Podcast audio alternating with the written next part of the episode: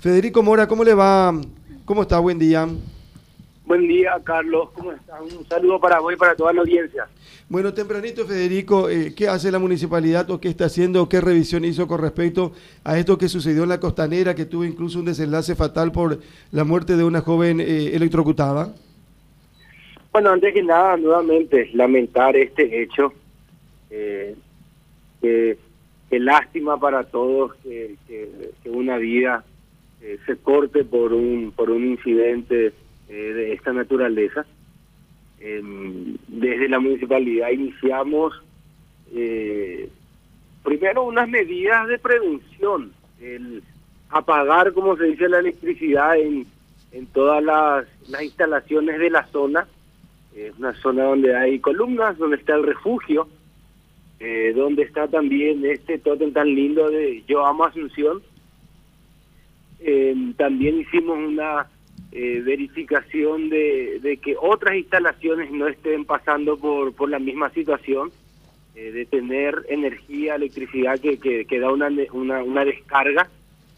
se hizo esa, esa revisión bueno, ahora lo que tenemos como, como tarea es también hacer, digamos, un estudio más exhaustivo de, de entender por qué pasó eso, eh, entender cuál es la falla técnica que explica que se dé esa situación eh, y por supuesto eh, a la par buscar garantizar de que el área esté finalmente segura, ¿verdad?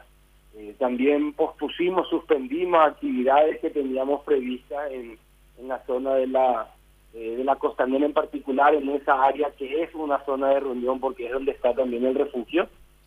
Eh, y, y, bueno, también tomamos contacto con la familia. yo estuve conversando con el padre de la joven de la joven fallecida, poniéndonos también a disposición como municipio e indicando que vamos a tomar y hacer todo lo necesario para que esta situación se pueda aclarar en la, en la brevedad. Claro, peritaje técnico de las instalaciones y suspensión de actividades, entre otras cuestiones. Eh, Así mismo. Pero, eh, eh ¿por, ¿por, qué esto? Eh, ¿Es muy desprolijo lo que está en materia de conexiones, Federico?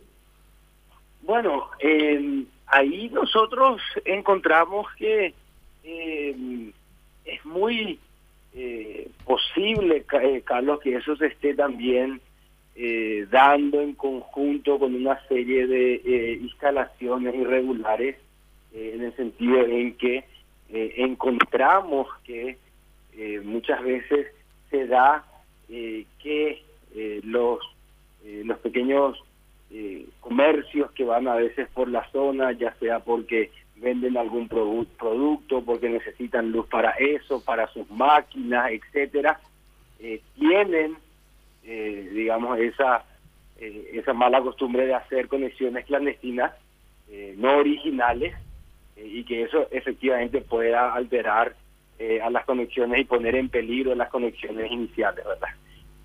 también en general, para no decir en particular sobre esa área, otra situación que normalmente se da eh, en la costanera eh, es que es toda la situación de hurto, de robo de las eh, de focos, de las instalaciones, de robo de los dispositivos, aparatos, etcétera, y que muchas veces hace que los cables queden abiertos, pelados en, en, diferentes áreas de, de la costanera, ¿verdad?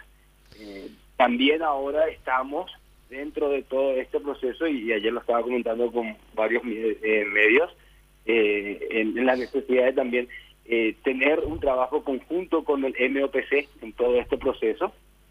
vos sabés que la costanera como tal todavía no fue entregada a la municipalidad como obra finalizada, transferida como tal, está todavía en manos del MOPC el, el digamos, la obra y el mantenimiento de la obra como tal.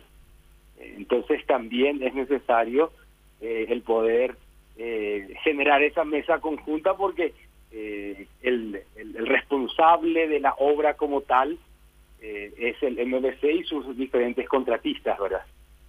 es un proceso en el cual la municipalidad no, no hizo parte. Entonces también está esa variable como para entender y tener una un mejor detalle de, las instalaciones, de la infraestructura y de todo lo que hoy tiene la costanera. Sí, señor. Y aparte de esto que uno lamenta el fallecimiento de la joven por una cuestión como esta, que al final otra vez es consecuencia de la irresponsabilidad de alguien, este tema que, ayer se apoderaba de esa zona porque uno busca algún tipo de alivio, eh, por lo menos para salir y ante el inmenso calor, y en la costanera era imposible estar por este tema de, quemazón en la zona, Federico. Mira que a la par de todo lo que tenemos esta ola de calor, está poniendo en juego la Reserva San Miguel, eh, que es municipal, que es la reserva ecológica que, eh, que tenemos.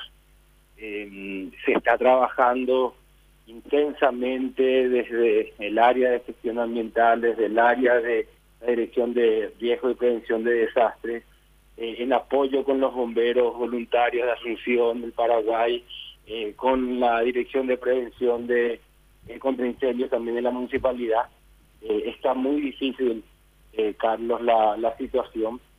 Eh, tenemos el riesgo siempre latente de que alguna situación se extienda también a, barrios más vulnerables donde hay conexiones precarias. todo lo que es la zona ribereña, ya desde, el Bañado Sur mismo hasta ya allá arriba en, en los Maputá, en Ceballos. hace unas pocas semanas en Tablada tuvimos diferentes focos entonces, es una temporada de, mucho cuidado, de mucha alerta eh, y, la verdad que esperamos que se pueda controlar lo antes posible. No solamente el foco que tenemos aquí en San Miguel, ¿verdad? Pero eh, eh, sino en diferentes puntos del país. Pero bueno, como municipio sí te menciono en particular este que está ahí en el, en el río mismo.